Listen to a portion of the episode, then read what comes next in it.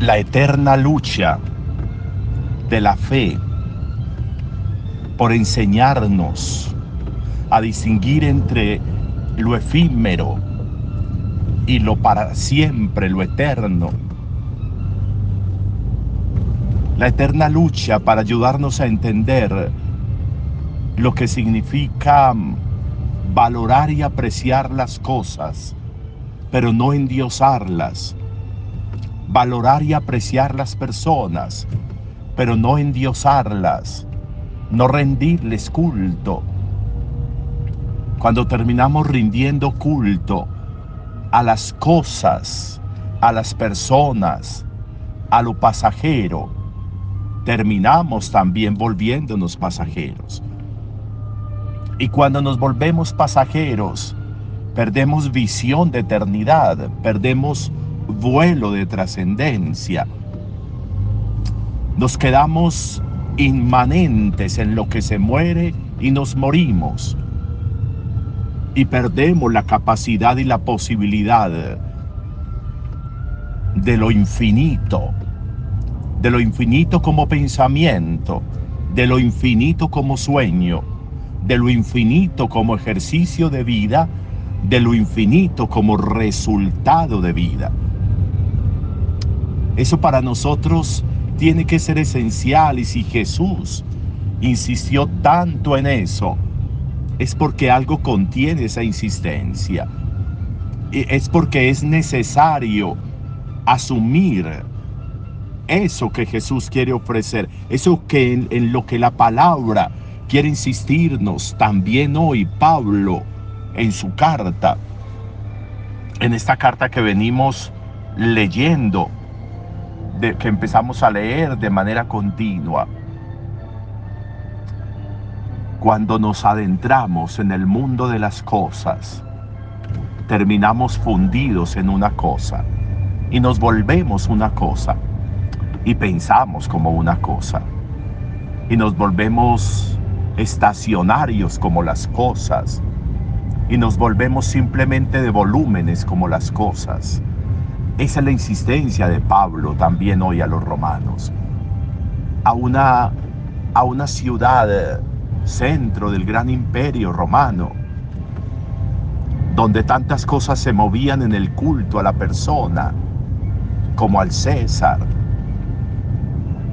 donde tantas cosas se quedaban en las nimiedades de lo cotidiano y no eran capaces de trascendencia, donde todo era juego de poder y juego de poder sin importar lo que significara entrar al poder o quedarse en el poder, lo que significaba perderlo todo por ganar nada.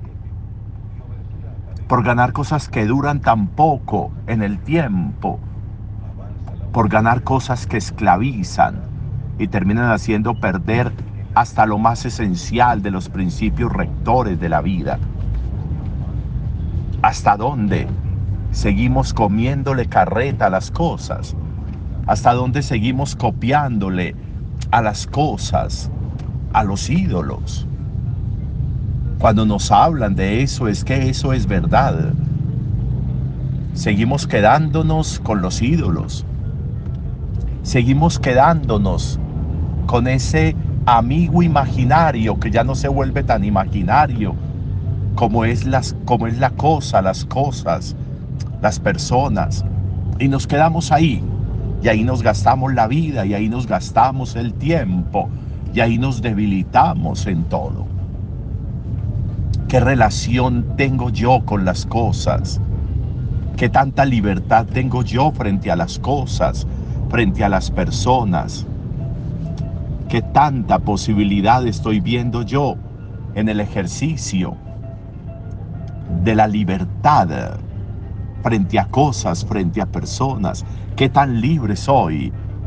¿O qué tanto soy capaz de perder por gastarme en tener cosas, en atesorar personas, en dejarme doblegar y perderlo y perderlo todo por tener una persona, por ser amigo de esta persona, por mantenerme con esta persona, por hacer de esta persona una relación hasta muchas veces dañina, porque raya con la obsesión.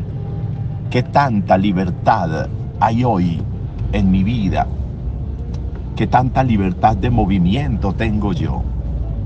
¿Qué tanta capacidad de ejercicio de mi pensamiento y de mi ser y de mi actuar estoy teniendo yo en la vida? Las criaturas, las cosas, las personas tienen un valor. Lo dice hoy Pablo de manera muy clara.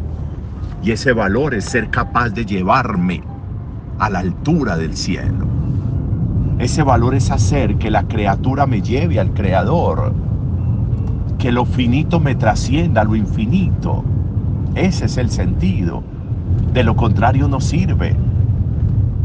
Las cosas, las personas son medio, no son resultado.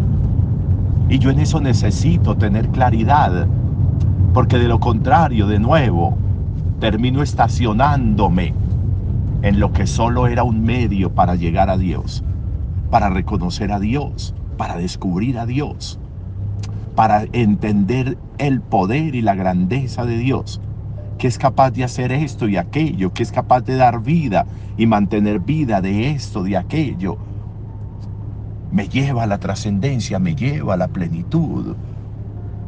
Hoy celebramos a San Ignacio de Antioquía, un hombre que no se dejó tentar por los aplausos, un hombre que no se dejó tentar por lo que pudiera pensar el emperador, no, un hombre de la trascendencia, diga que usted tiene fe, diga que usted cree en Él, diga que usted renuncia a ser cristiano, pero dígalo de palabra. Y ya, y se queda con nosotros para que no lo maten. Y Él, entendiendo lo que significa la trascendencia, es capaz de decir, prefiero volverme pan inmaculado en los dientes de los leones, como se trilla el trigo para poder convertirme en lo que siempre he querido ser, en ofrenda para Dios. Eso es entenderlo todo. Y eso es entender cómo no se queda lo infinito en lo finito. No se pierde trascendencia en lo que es inmanente, en lo que pasa. Una buena reflexión también para hoy que deberíamos hacérnosla todos. Buen día para todos.